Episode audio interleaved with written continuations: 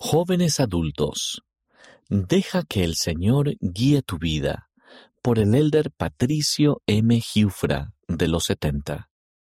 No siempre podía ver cómo saldrían las cosas, pero cuando actué con fe, el Señor me bendijo. La religión no era algo apreciado en mi casa mientras crecía.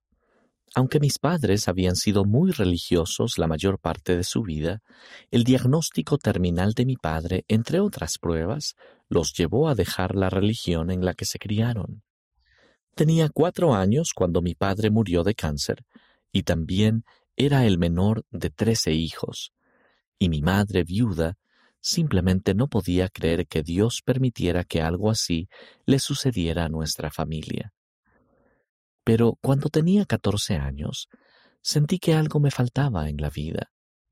Me preguntaba si tenía un propósito mayor del que no estuviera al tanto. Me sentía como José Smith, ya que invadieron mi mente una seria reflexión y gran inquietud. Aunque nunca había oído hablar de José Smith en ese momento, comencé una búsqueda muy similar a la suya al asistir a muchas iglesias con la esperanza de encontrar la verdad. Y lo hice un día cuando vi a dos jóvenes con trajes que iban a la casa de mi vecino. Sentí curiosidad y les pregunté si podía ir a su cita. Después de obtener la aprobación de mi madre, comencé las lecciones misionales y con el tiempo me uní a la iglesia. Unirme a la iglesia de Jesucristo de los Santos de los Últimos Días me ayudó a encontrar mi propósito, especialmente en mis años de joven adulto, cuando tuve que tomar muchas decisiones con las que las personas que me rodeaban no coincidían. Pero aunque tenía propósito y guía, no siempre estaba seguro de cómo iban a salir las cosas. Sin embargo, al enfrentarme a incógnitas, incertidumbres y tantos cambios, la guía del Padre Celestial fue constante, conforme recurría a Él aprendí algunas maneras de confiar en Él y en mi fe que me ayudaron a seguir adelante y a seguir buscando mi propósito. Seguir adelante con una misión. A la edad en que la mayoría de los jóvenes como yo se preparaban para ir a la universidad, yo trataba de resolver cómo iba a salir a la misión. En Chile, todos deben presentar un examen antes de ir a la universidad. Solo se toma una vez al año Así que si iba a la misión, no solo retrasaría mi formación académica por dos años, sino que también tendría que esperar un año más para ir a la universidad después de ese tiempo. Mi familia, en especial mi madre, se oponían a la misión. Para ella era muy importante que recibiera una educación universitaria. Sin embargo, yo creía que el Señor me ayudaría a hacer lo que fuera necesario Así que de todos modos comencé a prepararme con espíritu de oración. Cuando el obispo vino a casa con los papeles de la misión completos y pidió la firma de mi madre, ella se sorprendió. Yo no le había dicho que estaba avanzando con el proceso. Me costó bastante convencerla, pero el Señor le ablandó el corazón y la ayudó a entender que yo quería servir. El Evangelio me dio la certeza de que estaba haciendo lo correcto, pero fue solo al avanzar paso a paso con fe, incluso con todas mis preguntas e incertidumbres, que seguí progresando. Seguir revelación tras revelación. Regresar a casa de la misión también significaba regresar a la incertidumbre.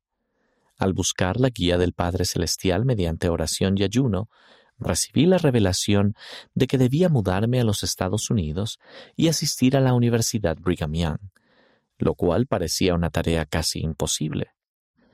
Hice lo mejor que pude y di los siguientes mejores pasos. A veces sentía que no iba a ningún lado. Trabajaba tan arduamente como podía, pero no sabía con certeza si mis esfuerzos me ayudarían a alcanzar mis metas. Sin embargo, mi meta principal era seguir lo que el Señor quería que hiciera, y esa meta era preciada para mí. En tanto hacía esos esfuerzos, cierto día me sentí inspirado a hablar con un buen amigo que era de los Estados Unidos y vivía en mi ciudad natal. No sabía cómo saldrían las cosas en ese momento. Lo hice solo porque el Espíritu me había mandado a hacerlo.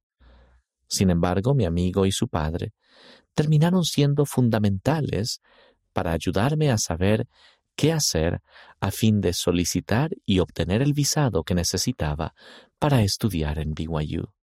Con su ayuda y con los enormes sacrificios que hizo mi madre para pagarme el viaje, conseguí llegar hasta allí.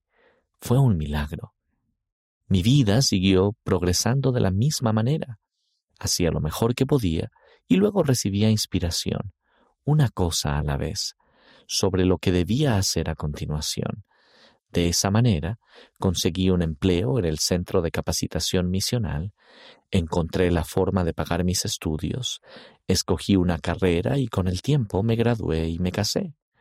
Las respuestas que obtenía no siempre eran inmediatas, y nunca recibía un plan perfectamente detallado, mas recibía la certeza de que el Señor estaba complacido con la dirección en la que me dirigía. Cuando la revelación no tiene sentido. Unos años después aprendí lo esencial que es el sacrificio para vivir el Evangelio. Si deseamos que el Señor nos dé propósito y guía, tenemos que estar dispuestos a tomar dicha guía. Después de la universidad, las cosas no salieron de acuerdo con lo planeado en la empresa para la que trabajaba, así que mi esposa y yo teníamos dos opciones, quedarnos en los Estados Unidos o regresar a Chile. Ambos sentimos claramente que debíamos regresar a Chile. Tal vez parezca normal querer volver a casa, pero era en un momento muy difícil. No había muchos empleos en Chile. Tenía problemas para vender la casa Económica y logísticamente, aquello no era lo más lógico a hacer. Incluso nuestras familias pensaban que actuábamos imprudentemente. ¿Qué haces cuando la revelación entra en conflicto con el sentido común? Aunque era difícil, mi esposa y yo sabíamos qué hacer. Recordamos que el Evangelio nos había conducido hasta ese punto. Sin el Señor, no habría tenido la inspiración que me ayudó a servir en una misión, recibir mi formación académica y conocer a mi esposa. Solo teníamos que confiar en que, cualesquiera que fueran las razones, se nos necesitaba en Chile. Dejamos nuestra casa al obispo para que se alquilara hasta que él pudiera venderla y nos mudamos. Fue difícil, pero experimentamos muchísimas bendiciones y milagros al dar oído al llamado del Señor. El Señor sabe dónde se nos necesita y dónde podemos servir mejor a sus propósitos, y nos bendice por nuestra obediencia. Buscar soluciones con el Señor. Espero que los jóvenes adultos de hoy sigan el ejemplo del hermano de Jared. Aunque los jareditas sabían que debían viajar a la tierra prometida, no estaban seguros exactamente de cómo llegarían allí. Cuando el hermano de Jared invocó el nombre del Señor, él le ofreció algunas soluciones. El Señor le dijo que construyera barcos y le dio guías sobre cómo proporcionar aire a los que viajarían en ellos. Pero luego el Señor preguntó lo siguiente al hermano de Jared. ¿Qué quieres que yo haga para que tengáis luz en vuestros barcos?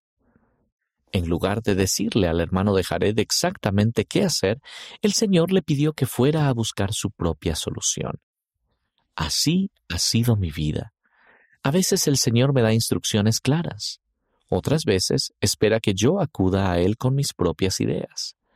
Sin embargo, de cualquier manera, es esencial que lo haga participar del proceso.